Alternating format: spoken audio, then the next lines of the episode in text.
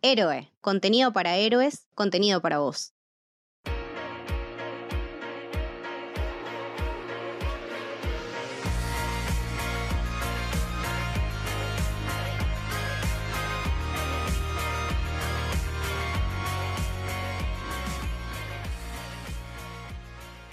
Bienvenidos y bienvenidas al Camino del Héroe.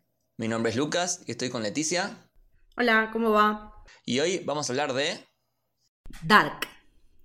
La serie sensación de Netflix, la preferida de todas las series de Netflix en Argentina. ¿La preferida en Argentina? ¿Chequeado? Está chequeado porque Netflix hizo un mundial de series hace un tiempo y salió número uno.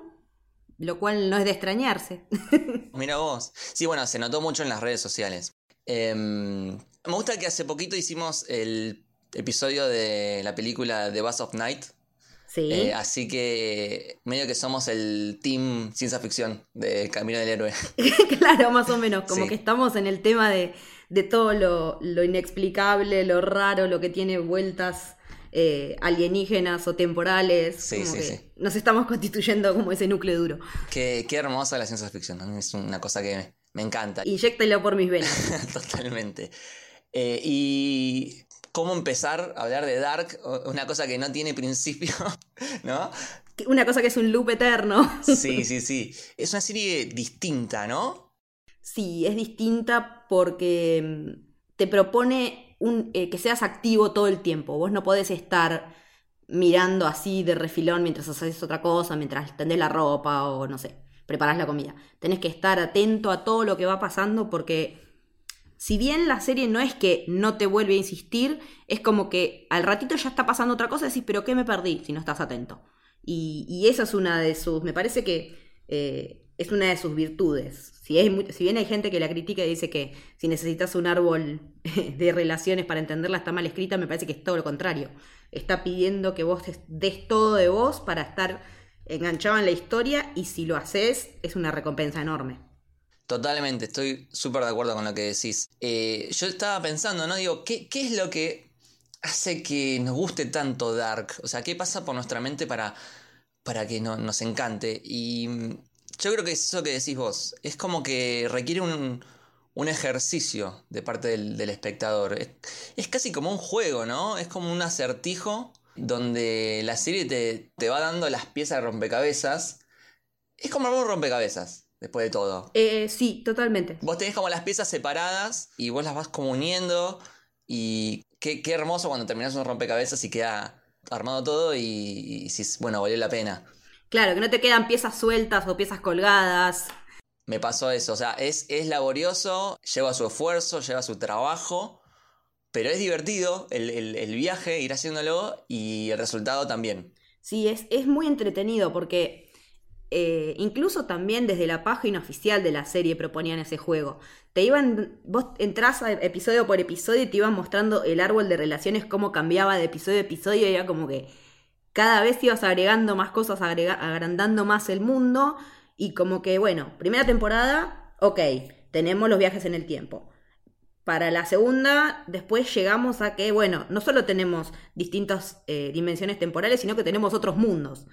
Y en la tercera es como que todo eso co- se cohesiona y termina de cerrar una historia que yo no tenía duda de que iban a cerrar, pero mucha gente sí y entiendo por qué, porque conocemos muchas otras series anteriores que supieron abrir un montón de misterios y no resolverlos.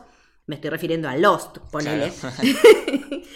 es una serie que yo en su momento también seguía un montón, era re fanática, entraba a todos los foros y todo, y al final fue como que dije, "Hmm, todo tanto quilombo para esto.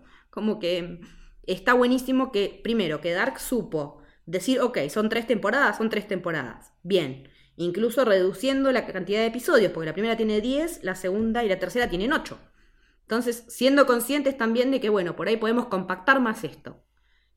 Y que también ves el avance en la historia de la televisión y de cómo la televisión fue cambiando desde que veíamos Lost en una cadena televisiva con 24 episodios al hoy que nos lleva a decir, bueno, Dark pasó por todo ese lugar, conoció toda esa gente, la, gente que la creó, conoció todo esto y ahora sabe bien cómo hacer este producto. Y bueno, porque son alemanes además, ¿no? No sé cómo se pronuncia, se llaman, bueno, el creador es como, se llama Baran Bo- Boodar y eh, Hanchie Frise, ponele, pero siempre que está como dando la cara es Baran Bodar. Y, y está buenísimo también, me, gusta mucho cómo fue de meta la serie, ¿no? Porque cuando arrancó en el 2017, bueno, fue como un boom. Todo el mundo estaba hablando de Dark y todo el mundo haciendo los cartelitos y qué sé yo. La segunda tardó en llegar, un año más, en vez de en 2018 fue en 2019, y ahí ya nos estaba situando en el presente de la historia que nos estaban contando. Claro, es verdad, porque en la primera, que era en 2017, el presente de ellos era 2019, o sea, nuestro futuro. Claro, era nuestro futuro. Y lo que está buenísimo es cómo las fechas de estreno de las temporadas posteriores eran fechas que vos ya habías visto en la serie. Sí. Porque te pasa que cuando arranca la segunda decís, pero ¿cómo? Esa fecha a mí me suena. Y era que el 21 de junio del 2019 era algo que ya habíamos visto en la primera temporada en una plaquita que nos decía que la historia arrancaba, o sea, en el primer episodio te dice 21 de junio del 2019, y después sabemos que el apocalipsis va a ser el 27 de junio del 2020, y ese es el día del estreno de la tercera. O sea, Claro. también Netflix le dio el espacio a un estreno a correrse por su propia historia y no por las fechas de Netflix, porque los, los días de estreno fuerte de series de Netflix son los viernes. Claro, lo pasaron el sábado, para que coincida con el 27 de junio. Exacto, entonces yo digo, el espacio que le dio Netflix a la serie como boom total, que le dejó hacer lo que quiso incluso hasta con las fechas de estreno, ¿no? Hmm. Es que, bueno, más allá de que de eso que me contaste de que es la más querida por los argentinos, Dark, más allá de eso, es de las mejores de, de Netflix. Eh, mirá, yo creo que está palo y palo con The Crown. A The Crown le quedan todavía tres temporadas porque confirmaron ahora que en vez de cinco van a ser seis. Bojack, Bojack, como series completas, por ahí se puede decir Dark, Bojack. Eh, una lástima lo que pasó con, con, ¿cómo se llama? La serie de Kevin Spacey. eh, ah, House of Cards. ah, con House of Cards, que pasó todo lo que pasó, pero era una serie que también venía muy bien. Vete con Sol, no sé si cuenta, es de Netflix. No, porque es de, es de AMC. Claro, y, y lo distribuye Netflix. En realidad es una coproducción porque en su momento, eh, cuando estaban por cancelar Breaking Bad, se asoció a AMC con Netflix.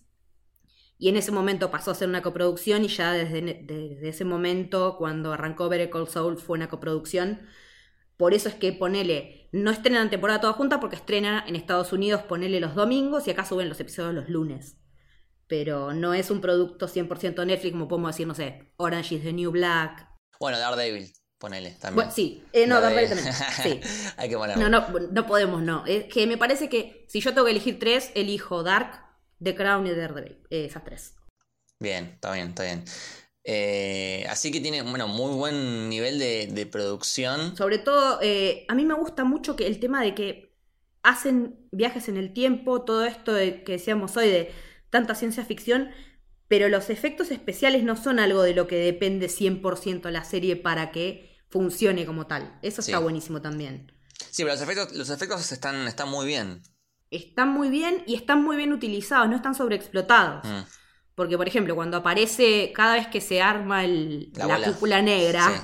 cuando se da la conjunción de elementos que el- la, máquina del tiempo está en la cueva y a su vez está pasando no sé qué otra cosa, eh, eso lo ves varias veces, pero no está sobreexplotado tampoco. Lo mismo el tema de cuando aparece la bolita, de la, la bolita máquina de viaje en el tiempo, Sí. que también te deja pasar entre mundos. También ese efecto como de como si fuera de lucecitas cuando desaparecen las personas, también está re bien hecho, pero no es una... Ah, depende tanto de los efectos especiales que sin los efectos no funciona. Lo que me vuelve loco, pero el loco de esta serie es el cast. Es increíble. El cast y el maquillaje, ¿no? ¿Cómo lograron que las versiones más viejas o las versiones más jóvenes sean. O sea, vos ves a Ulrich joven sí. y a Ulrich Ah, viejo. Pero son la- o sea, no me jodas, o sea, agarraron al actor y lo movieron en el tiempo para, para grabar, Claro. porque si no, no puede ser. Es, son son es ellos. increíble. Son ellos. Yo pensé que eran parientes o algo y nada que ver. Lo de Ulrich es fantástico, fantástico. O sea, él- él- él- tiene como una cara muy particular, muy con eh, facciones como medio puntiagudas. Y el, Sí. el- el- joven también, y el viejo también. Y con Jonas y Jonas grande también son parecidos. Magnus. Magnus, sí. Eh, bueno, Francisca también. A mí me pasa también cuando veo, bueno, más que nada ya recontra sabido que vamos a hablar con spoilers. Sí, sí, cuando sí. vemos a la Marta vieja es igual a Ulrich viejo. Es igual al padre, es increíble. Y no son parientes ni parecidos ni nada, porque después me puse a fijar, bueno, ¿serán actores parientes? No. Lo mismo eh, Inés Canual, que es la señora que adopta a Miquel, cuando la ves de joven y la ves de grande, Sí. Y la ves de nenita, es siempre igual, es siempre igual. Yo no sé si los alemanes son todos iguales. Con Bartos, cuando lo vi a Bartos grande. Bartos Grande. No Sí. puede ser. No, no, no, no entiendo.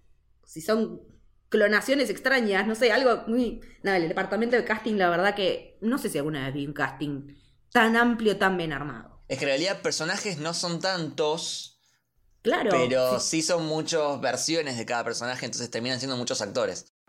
Claro, porque por lo menos tenés dos en la mayoría de los casos. Pero hay gente, a Marta vos la ves de chiquita, por ejemplo, cuando la vemos en el último episodio ahí en la puerta, en esa especie de Matrix cuando está el, momen- el tiempo detenido. Sí. Bueno, la Marta adolescente, que es la que vemos, la Marta adulta, que también vemos bastante en la tercera, y la vieja, o sea, la vemos en cuatro estados. A, a Jonas también, Sí. lo vemos en cuántos estados diferentes. Sí, sí, sí, sí. Y otra cosa que hace muy bien, conectado a eso que decís, es cómo eh, con diferentes signos, que son un poco a propósito para que el espectador pueda identificar eh, cada versión, ¿no? Eh, a través de cicatrices. como- Lunares. lunares, eh, lastimaduras. No sé, por ejemplo, Marta tiene un montón de estados porque viene la Marta pelo largo, Hmm. eh, la Marta con la cicatriz, con una cicatriz de un lado, Marta pelo corto, eh, Marta con la cicatriz grande. eh, es como un montón de versiones y que narrativamente te van agregando esos signos para vos también no te sea difícil identificarlos, digamos. Es que también me parece que ahí es, es otra de las, de las fortalezas de la serie, que siempre te están reforzando, ya sea mostrándote el cuadro de relaciones con los hilitos como el del meme, que, que está todo Sí. conectado, te van reubicando para que te des cuenta, bueno, ahora estamos parados acá, y ahora estamos parados acá. Totalmente. Y sin que eso sea un exceso de exposición de Yo información. creo, que, yo creo que la serie te ayuda, ¿eh? La serie te da todos los recursos, todos los recursos para que vos entiendas las cosas. Y a mí Sí. lo que me pasó es, a ver, es es raro lo que voy a decir, es una serie compleja, Sí. pero no es desprolija y no es difícil de seguir. O sea, es compleja, pero no es tan difícil en realidad. Eh, si vos vas prestando atención y haces ese ejercicio que decíamos de hacerte un- en un papelito, anotarte los nombres eh, y a ver Sí. eh, las relaciones entre los personajes, si vos haces eso, estás al día, digamos. Vas siguiendo totalmente bien la serie.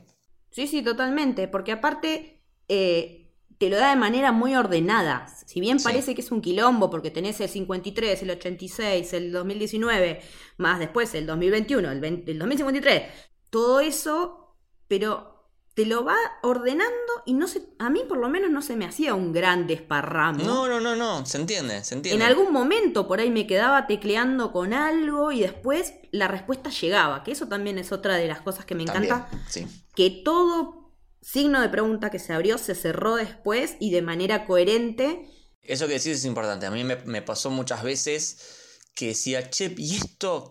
Esto nunca lo, lo resolvieron. ¿Qué pasó con esto? Mm. Y en cinco minutos me lo, me lo respondían. Era como si me leyeran la mente. A mí me pasó mucho también de ir siguiendo pequeños objetos que van apareciendo Sí. durante las, las temporadas y que después vos decís, pero esto tiene relevancia o no, y que termina, todo lo que te termina mostrando es importante. Sí. Desde el arma, que es el, el arma de fuego, que es la única que se ve, que usan, que es la que sirve para matar a todos los que mueren en algún momento. El reloj, el libro. El reloj, el libro, La bueno, medallita, la la medallita medallita, de San Cristóbal. Es fundamental porque el manejo de, objetos que tienen me parece fascinante. Esa medallita pasó de mano en mano eh, desde Egon, que se la dio a Hannah, que Hannah se la dio a Katarina.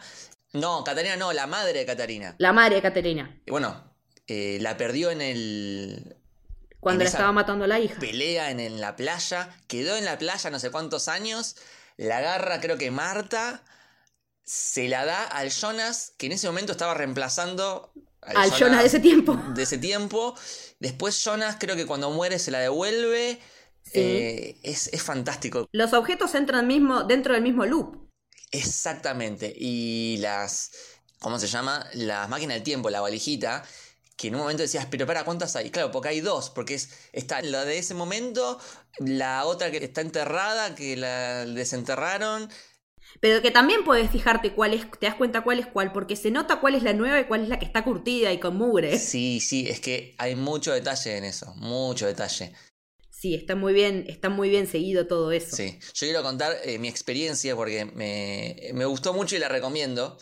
Eh, lo que hice fue eh, verla con un amigo. ¿Cómo hacíamos? Nos llamábamos por WhatsApp, una llamada de WhatsApp, usando obviamente auriculares, y nos sincronizábamos para poner play en el mismo momento. Entonces era más o menos como verla juntos. Como una Netflix party. Claro, y nos íbamos hablando, che, este, este quién era? No, este era el padre de tal. Ah, bueno, está bien. Y como que nos íbamos ayudando. Y por ejemplo, me pasó que, viste que en el último capítulo hay Mm. una, un momento que es Super Interstellar, la película de Nolan. Sí, ay, Super sí. Interstellar. Y yo lo pensé, pero no lo dije. Y al segundo, mi amigo dice, che, esto es re Interstellar. Sí, sí, same, amigo. Sí, es que yo la tercera la vi con mi mamá, que nada, es súper recontra archi fan de la ciencia ficción desde que es chica. Y también íbamos comentando y qué sé yo, y cuando apareció eso, le digo, ma, eso es re interestelar. Sí, porque Sí, también sí, sí, con mi mamá fuimos juntas a ver Inter- interestelar al cine. Entonces, eh, fue como, es, es, es el disfrute también. Es como que hay series que está bueno verla solo y otras que está bueno verla acompañado o teniendo a alguien. Esto está bueno porque, porque te vas ayudando, ¿no? Por ahí dos cerebros. eh, Piensan más que uno. Sí, procesan mejor las cosas y, y me ayudó a darme cuenta eh, o a seguir un poco mejor la serie. Y continuando con lo que decías, ¿no? De, de lo meta de la serie, algo que me pasó a mí, no sé si le habrá pasado a todos o si es algo intencional, pero yo cuando vi la primera temporada, la primera, yo ya dije, esto van a ser tres, tres temporadas. Desde el momento Porque el en 3 que- era muy repetitivo. En que vi el 3 en todos lados y la, la triqueta, que es este símbolo, ¿no? Que Sí, un se- símbolo celta. se cierra solo. eh, dije, bueno, estos van a ser tres. Y po- podemos un poco repasar. Tenemos la triqueta, Tenemos la etiqueta, en los ciclos de 33 años. los ciclos de 33 años, este concepto de pasado, presente y futuro. Sí.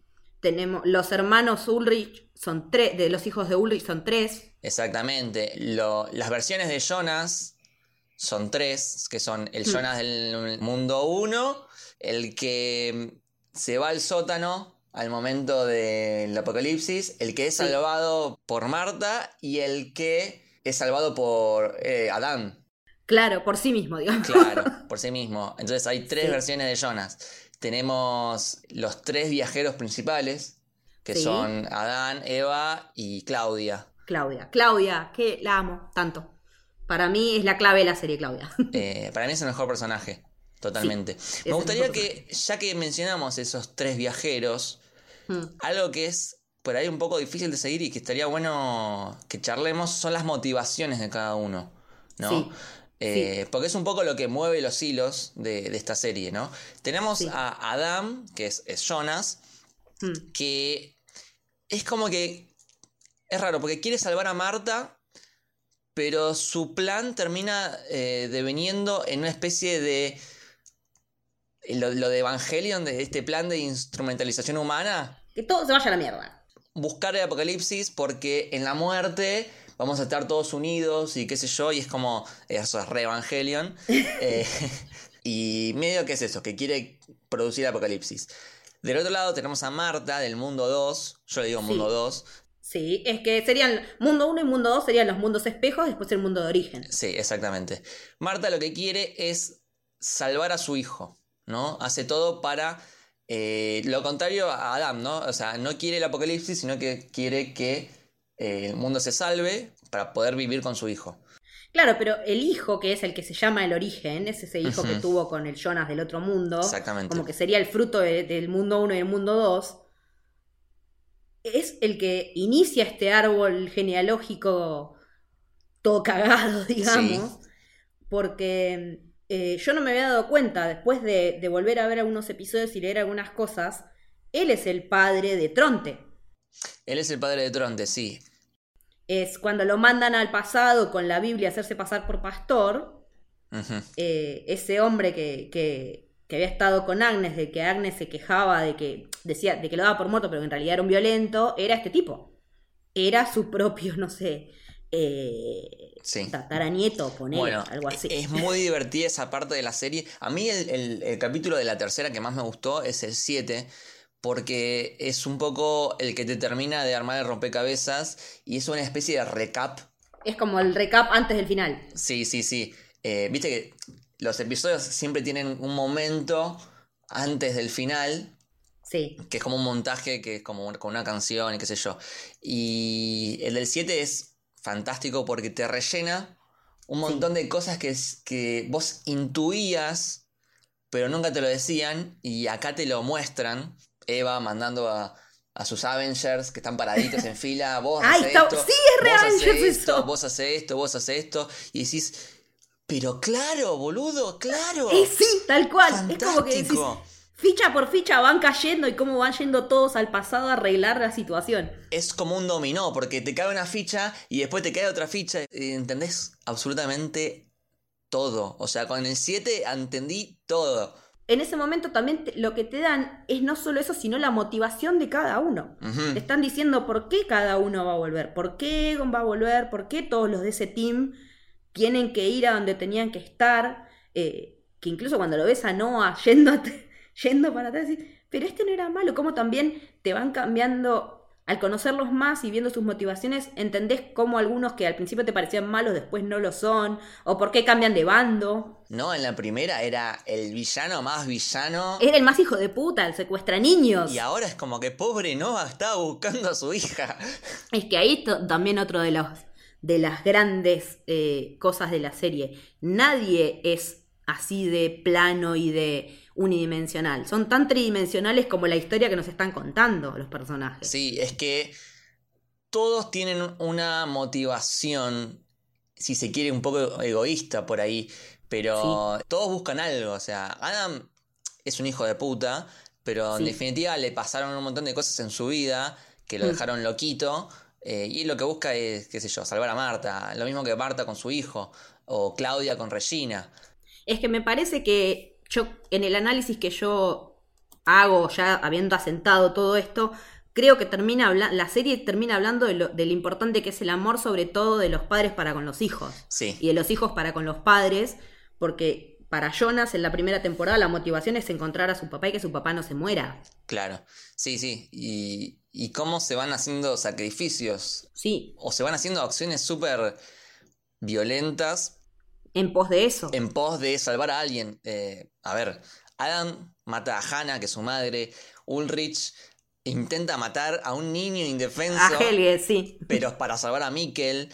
Eh, Mikkel, en realidad Michael, se suicida para que Jonah siga existiendo. Eh, Claudia manda, esto es rarísimo, porque Claudia manda a Tronte a matar a Regina sí. para motivarse a sí misma para salvar a Regina. Claro, Y a su vez mata a su otra Claudia. O sea, se mata a sí misma, se mata a Claudia, Claudia 2 y toma Sí. su lugar. Todo para, para salvar a Regina, que es fantástico. es que me parece que es la única que pudo tomar un poco de perspectiva en relación a todos los demás. Porque Sí, si, eh, Adam, Adam acciona a raíz de que muere Marta. Eva, siendo Marta, acciona a raíz de que muere Jonas.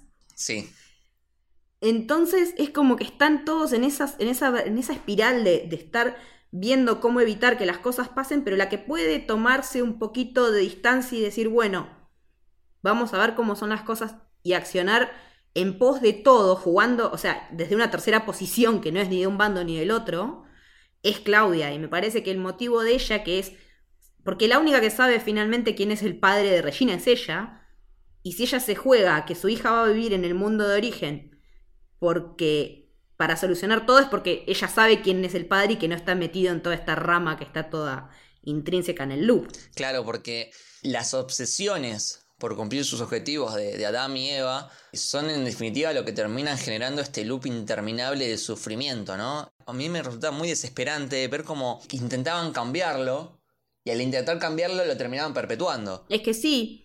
Parece como una partida de ajedrez, ¿no? Porque Adán y Eva movían a los personajes, movían las fichas.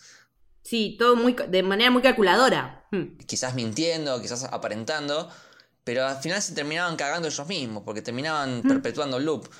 Es que en realidad la que es consciente de que quiere perpetuar el loop es Eva. Sí. Adán quiere que se vaya toda la mierda, no hay mundo 1, no hay mundo 2, nada. Eva quiere que se perpetúe porque lo que decías vos, que quiere que siga existiendo su linaje, de alguna manera. Pero la que hace más renunciamientos en pos de que esto suceda me parece que es Claudia.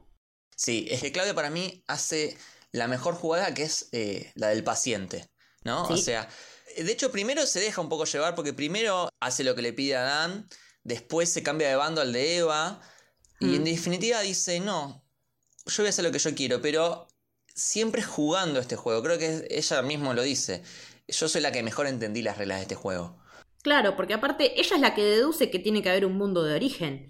Porque también cuando te explican que hay un mundo de origen decís, pero la puta, obvio.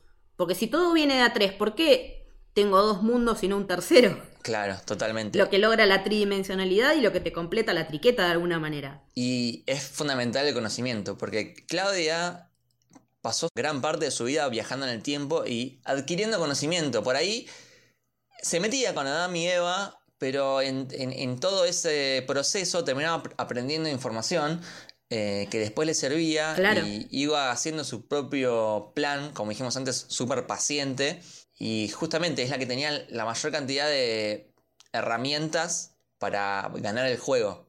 Que es la que llega al verdadero origen de todas las cosas, que es ese momento en el año 86 en el que se combinan unos cuantos factores para que todo se suceda como sucede, que es que el viejo Thanos, o sea, el, abuelo adoptivo de Charlotte, digamos, pierde a su hijo a su nuera y a su nieta en un accidente que se ahogan en el río, y a raíz de que no se banca la muerte, empieza a experimentar, y justo se da que había sido el, evento de Chernóbil, como que ya estaba flotando toda esa mierda radioactiva por ahí, por, por los cielos, y se combina todo para que en ese momento surja la partición de, de, esos dos planetas, de esos, de esos dos mundos espejo que vemos, que es donde arranca la serie. Entonces, nosotros no arrancamos ni siquiera en el mundo de origen, arrancamos en un mundo espejo, pero Claudia sabe ver esto y sabe ver que ese es el momento en el cual hay que accionar. En el 86, cuando se habían dado estas circunstancias, y sabiendo ella ya que, que, viene de una familia que no se banca la muerte, porque el viejo, viejo Thanos en el 1800 tampoco se había bancado que muriera su esposa. Claro, claro, es que Adán y Eva piensan que el origen es su propio hijo. El hijo de Jonas y Marta. Que es lo que están equivocados. El, origen lo descubre Claudia después. Pero lo que sí sabe Eva, que no sabía Adam, era que eh, en el momento del apocalipsis, creo que era, eh, se detiene el tiempo a una fracción una fracción de segundo, sí. Y eso es lo que. Esto me fascina a mí. Eh, ahí es cuando entra el gato de Schrödinger. ¿no? Sí, sí, tal cual. Eva, sabiendo esto, bifurca la realidad en dos realidades diferentes. Porque en una manda a Marta a traer a Jonas justo antes del apocalipsis. Sí, para, para que muera. Hmm. Medio que incentiva que tengan relaciones. Eh, sí. Después vuelve esa Marta al pasado para llevar a la bolita, que es la que mete los viajes en el tiempo. Sí, sobre la que se obsesiona el Jonas intermedio, digamos. Claro. Después viaja al futuro de esa Marta, que es donde eh, Adam medio que le la mata, ¿no? Eso por un lado. Por el otro, eh, tenemos a Bartos, que lo manda eh, Eva para impedir que Marta saque, a, ese Jonas. a ese Jonas de esa realidad. Entonces ese Jonas va para el sótano y termina envejeciendo y se termina transformando en el, el Jonas viejo, digamos, el Jonas, que- el Jonas quemado, digamos. Eh, sí, el que tiene toda la espalda curtida. Exactamente. Entonces, en ese momento, que te lo muestran muy bien en la serie porque está espejado, Parece que es un quilombo, pero lo estás viendo y lo entendés. sí, porque te muestran las imágenes iguales, que va pasando lo mismo hasta cierto punto, que es cuando aparece Bartos, Sí, eh, y ahí se bifurca todo en dos. sí. Entonces tenemos estas dos realidades, que a la vez, a ese momento, cuando Marta va a la casa de, de Jonas, ella ya está embarazada. Entonces ahí está la paradoja, ¿no? Porque Mm, esa decisión para bi- bifurcarlo ya es estando embarazada. Entonces la paradoja ya está en marcha y mm, se forma este loop. Hay una mm, imagen que por ahí les sirve a los oyentes. Busquen, eh, se llama cinta de Moebius. Ah, sí. Con mi mamá hicimos una de papel para probar todo esto. ¿En serio? Sí, nos pusimos, armamos una cinta de Moebius y fuimos diciendo, en esto, entonces esto acá va pasando así, y íbamos haciendo como con una lapicera y siguiéndola, viendo cómo se enganchaba toda la línea sin Fantástico. nunca levantar el papel. La cinta de Moebius es una cinta en la que vos venís de un lado y de repente, sin darte cuenta, te encontrás que estás des- Del otro. Venís por la cara de afuera y de repente te encontrás que estás en la cara de adentro. Decís, pero Sí. no tiene sentido si yo venía por la cara de afuera. Es, Es eso. que eso es también, eh, dentro de las reglas de la ciencia ficción, existe y se llama eh, una paradoja de predestinación. Es una paradoja cerrada, que- en la que las cosas están destinadas a suceder de determinada manera. Eh, yo lo vi clarito, aprendí clarito cómo funcionaba en un episodio de Doctor Who, que tiene una correlación directa con Dark, en un episodio en el que el doctor dice que él no sabe si, creo que era Mozart, escribió una, una obra porque se la escuchó tocar a él, o si, dice, si yo no se lo hubiera mostrado, se le hubiera ocurrido. Y es lo que pasa con el libro en Dark. Claro. El Thanos no tiene recuerdo jamás de haber escrito ese libro, pero sigue, lo sigue viendo aparecer firmado por él y él no recuerda haberlo escrito. Claro, y después lo escribe porque lo- ya lo vio, digamos. Mm, Claro. Entonces es como que también eso es lo que está bueno porque la serie ahí en ese momento, ya desde el primer momento te está planteando las reglas con las que va a jugar, que son distintas a las que veníamos viendo en todas las otras ficciones que vimos. Eh, por ejemplo, Volver al Futuro, que también la nombran en la serie. Eh, la regla de que vos no te podés encontrar con vos mismo Se la pasaban por el culo. Se la pasaron por el orto. Entonces, entonces acá es como que todo el mundo Sí. está diciendo, pero ¿cómo? Pero si supuestamente vos no tenés que encontrarte con vos mismo porque... bla, bla, bla". Bueno, no, acá las cosas son así. Entonces es como que eso que esté claro de movida, ya saber con qué reglas vas a jugar, también me imagino que le debe haber ayudado a ellos para poder ordenarse y seguir escribiendo a futuro la- las temporadas subsiguientes. Claro, es que para mí lo que, lo que valoro muchísimo de la serie es que, a pesar de ser tan compleja, no encontré inconsistencias, que es algo que suele pasar un poco con las cosas de ciencia ficción a veces, sobre todo cuando hay eh, viajes temporales. Y la verdad que yo no, todo tiene sentido, no encontré nada que diga, ah, bueno, acá se equivocaron. Que por ahí en Volver al Futuro, eh, si, si vos te pones a analizarlo bien, hay cosas que hay agujeros de guion zarpados. Hmm. Bueno, otra comparación que me encanta, que me salía todo el tiempo a hacer, es con Matrix. Pero Matrix es re base para Dark. Primeramente, esta frase de el déjà vu es un error en la Matrix, Sí. que lo- es, es una frase que viene de Matrix. Pero Em, aparte es una constante en la serie. es una constante en la serie y vos me habías pasado eh, un diálogo que lo mencionan en, el, en la primera temporada, ¿no? Sí, no sé si no es en el primer episodio o por ahí. En el primer episodio de, de la serie mencionaban como que esto del déjà vu, de que se siente como que es de otra realidad, es un error que viene de, de otro, de otro lado. Entonces ya estaba metido esta idea. Eh, pero también en Matrix hay muchas referencias bíblicas, lo cual también están en Dark. Mm. Bueno, Cantidad. Eva. Desde Adán y Eva hasta ciertos números que se ven atrás en las iglesias y que hay gente que fue y buscó en la Biblia los versículos y pegan justito. Claro, eh, Noah, No, ah. Jonás. Jonás es... es- El de la ballena. si te pones a pensar, más allá de la historia de la ballena, era un tipo que eh, no podía salir de su, de su destino. Ay, claro, tal cual. Y mismo en el final, Mm. eh, cuando aparecen Jonas y Marta eh, para impedir este accidente en, en el mundo original, creo que, no me acuerdo si la chica o, o el otro dicen como que son como ángeles. Sí, algo así. Las referencias bíblicas están en, en todos lados. Y siguiendo con Matrix, bueno, Matrix había un loop Mm. que era este como que mm, cada tanto se reiniciaba todo y había un nuevo elegido y que Neo era como el... La versión 24, no me acuerdo cuál, no me acuerdo qué número, pero era, Sí, en la charla con el arquitecto. era cierta versión de- del mismo loop. Eh, entonces sigue estando eso. Y acá eh, lo más importante para mí es que eh, Matrix es, en definitiva, una historia de espiritualidad y de amor dentro de un contexto de cyberpunk, sci-fi, máquinas, tecnología, ciencia ficción, básicamente. Sí, Pero la historia es una historia de amor. Y es algo que también pasa en Dark. sí. Es que me parece que también hay una cuestión en la ciencia ficción que a veces no se tiene tan en cuenta, pero que en general, cuando te pones a indagar o vas leyendo más o viendo más, es que en general es el, el gran motivador. Distintos tipos de amores en distintos tipos de historias son los que motivan a cada uno de los personajes a que las cosas sucedan y a que las tramas se desarrollen, ¿no? Me parece que creer que es un género frío eh, es bastante. es, es reducirlo a la, a la parte más eh, estética, si se quiere, pero cuando vaya a la parte del análisis y en la profundidad, la filosofía que subyace tiene que ver con esto, con, con, con el amor, con quienes somos, con quienes queremos estar, a quienes queremos cuidar, eh, a quienes queremos proteger de que sucedan determinadas cosas. Bueno, en Evangelion también, ¿no? También, totalmente, sí, sí, sí. porque es el amor de la mamá de Shinji. Claro, Eh, por Shinji el que lleva a que pase todo lo que está pasando, ¿no? Totalmente, totalmente.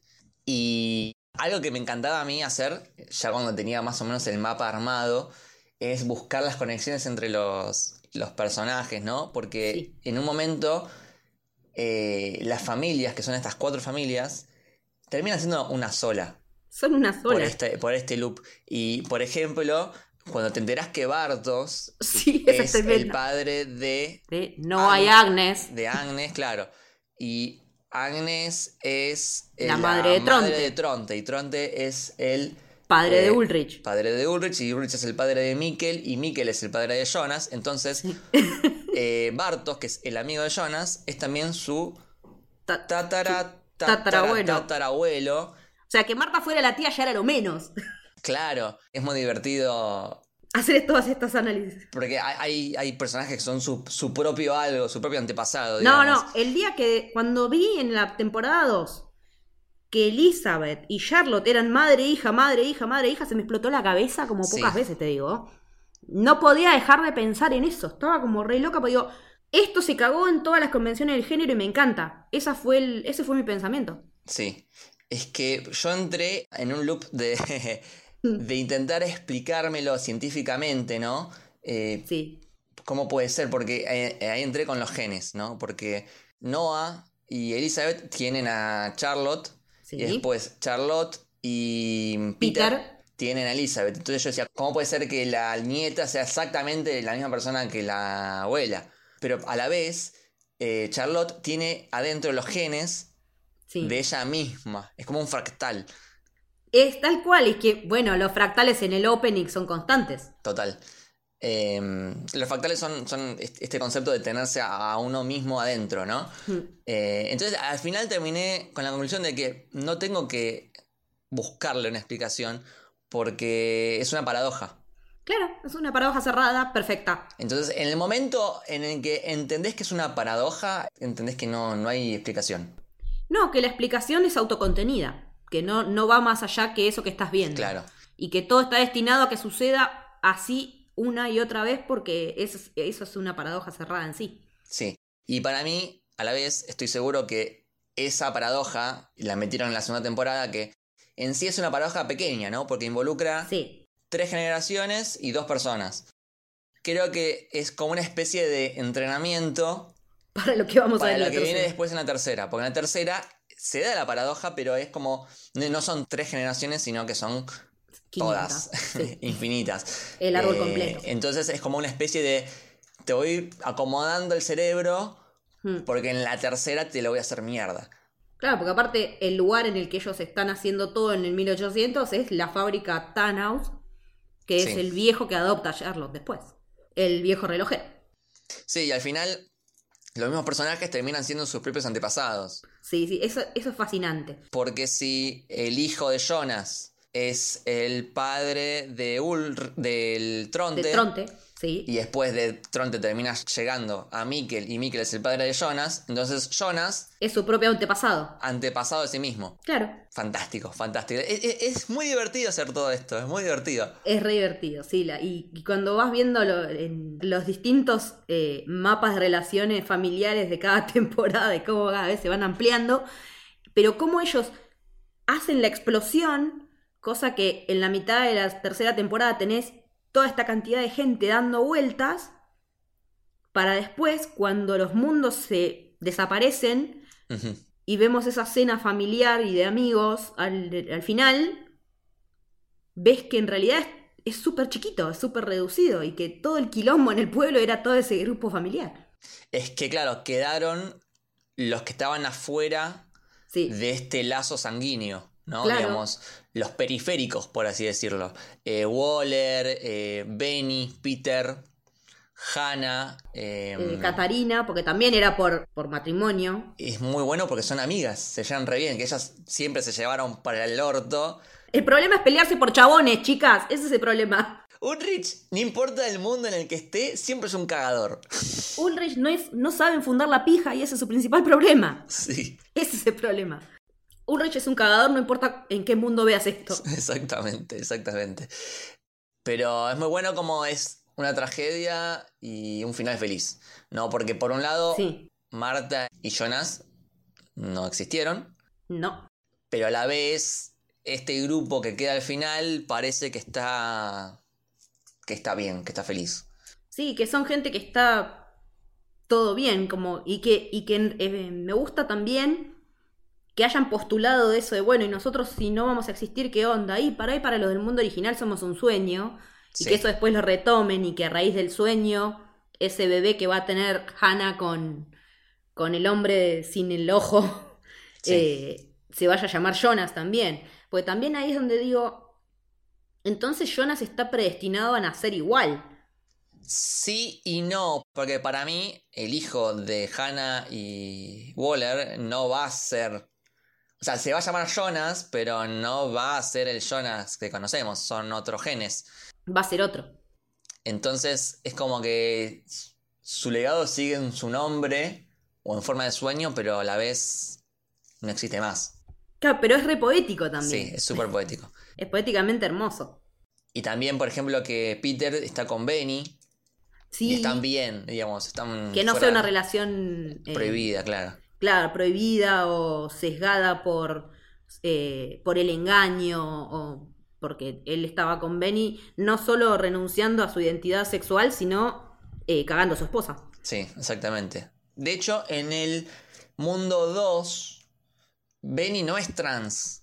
No. Lo vemos en la iglesia, que tiene de hecho una especie de relación con Peter, que es cura. Una cosa medio rara ahí, pero también como de. De, de prohibido porque es una persona de la iglesia, me parece Claro, que viene por ese lado. sí.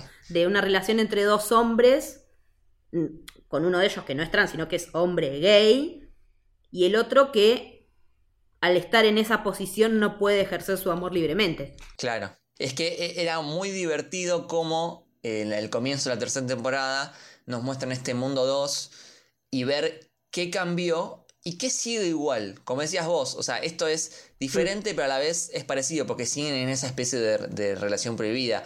Y, por ejemplo, veías eh, Helge que Sí. en vez de tener eh, la oreja Era el mocha, ojo. era el ojo. Y me reí mucho cuando mostraron a, a Waller que tenía en los vez- dos ojos. Dije, bien. Bien. Y ampliaron el plano y le faltaba el brazo. Sí, Eso me causó totalmente. mucha gracia. Y a la vez que nunca lo cuentan qué pasó realmente. Que ya me parece más que es una joda interna, que creo que es, bueno, ok, lo que queda sin responder es esto que no es sustancial Es ni un chiste, importante. claro. Es una, ya es una joda interna de, bueno, ¿qué pasó con el ojo de este? Sí. Eh, que siempre por H o por B alguien interrumpe la- el momento en el que él va a contar qué es lo que sucedió. No, y también lo que me gustó mucho al ver la apuesta, digamos, ya más, más desde la parte de la escenografía, que también estuve leyendo un par de notas, es que todo es literalmente reverso. Sí. Dieron vuelta al set por completo para que sea un espejo.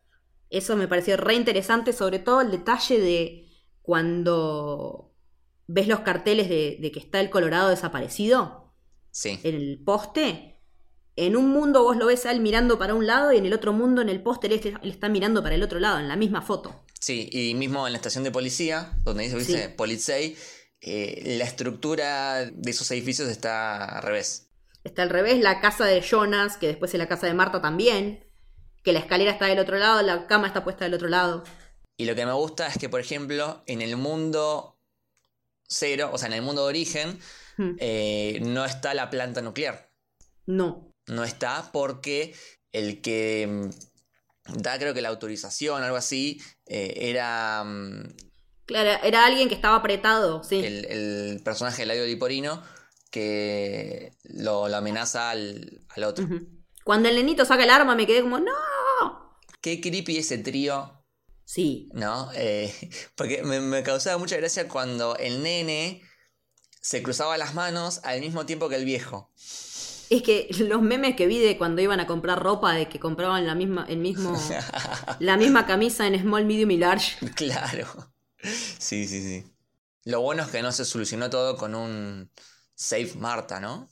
Como Batman vs. Superman. Claro, sí. Ay, mamá Marta. Ay, la mía también. Pero ¿cuántas Martas vamos a tener acá para que salvar? Son como una banda. bueno, pero en definitiva, una gran, gran serie que me parece que cerró muy bien. No, no se dejó estirar como otras series. Sí. Creo que es un, un gran, gran viaje. Y nada, hay un montón de cosas más para investigar. Eh, La obra de teatro de Ariadna, La relación, sí, la relación con los mitos griegos. los mitos griegos, el hilo rojo. Hay algo que me gustó un montón, que cuando entras a, a Dark a ver en Wikipedia, en vez de drama lo describen como tragedia. Y digo, ay, muy como las tragedias griegas. Es recontra tragedia griega, sí. Creo que esta, bueno, esta obra de teatro, la de Marta, que es la de la del hilo rojo, la de Teseo, El Minotauro encerrado en el laberinto de Creta. Hay un montón de referencias y después siempre hay un montón de detalles dentro de la serie. Uno que me encanta a mí es el de la mujer ahogada en el lago. Ay, sí, lo de la mujer Porque ahogada es terrible. En un momento están boludeando en el lago y creo que Bartos jode, dice, cuando el, agua está muy clara podés ver el vestido de una mujer que está ahogada la leyenda, no sé qué. Sí. Y nada, vos pensás que es una joda. Y después cuando Mm, la sí. madre de Caterina la mata y la tira al, al Al agua. agua y conectás con eso, decís fantástico, fantástico. sí. ¿Cómo pensaron esto? Me imagino tipo el la habitación donde escribieron esto todo lleno de flechitas y carteles. Debe ser como más o menos, me lo imagino como tenía todo dispuesto Jonas grande en la primera temporada en la habitación del hotel. Sí, sí, sí, sí. me imagino una cosa re así. Incluso quedan eh, cosas que no mostraron, pero lo entendemos. Por ejemplo, yo esperaba alguna escena capaz en la que mm, Jonas le pase algo, que quede todo quemado, pero lo entendés de que, nada, hay una escena en que se le quema el brazo y entendés Sí. que eso es lo que le pasó después de probar Y probar y probar, probar y con probar. esta máquina que largaba electricidad. Eh, o por ejemplo, en un momento, este tipo, el, el profesor dice, llegaron dos señoras con un trajes muy raros, Sí. que no te lo muestran, pero entendés que esos trajes son los trajes amarillos Sí. y que esas personas son Charlotte y, y, Y Elizabeth, Elizabeth. que están trayendo a Charlotte. Sí. Pero que ella misma se lleve de bebé. ¡ah! Sí, es muy bueno. Pero bueno, está lleno de detalles que es para verla muchas veces esta serie, me parece. Y mira, yo cada vez que estaba por empezar una temporada veía todo lo anterior de vuelta. Y te digo que es lo mejor que se puede hacer, porque si no, realmente entre dos años que pasaron hasta la segunda y un año hasta la tercera, hay cosas que se te van y es necesario tenerlas frescas por esto mismo que decíamos, de que tenés que estar atento a todo. Y siempre en el rewatch hay otras cosas más que vas a encontrar. Sí, es para verla en loop. Sí, es para verlo. Bueno, vamos cerrando este episodio. Probablemente queden muchas más cosas para, para charlarlas.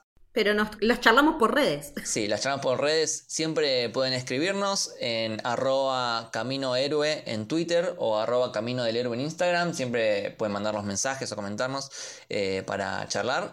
Eh, a vos, Leti, ¿dónde te siguen?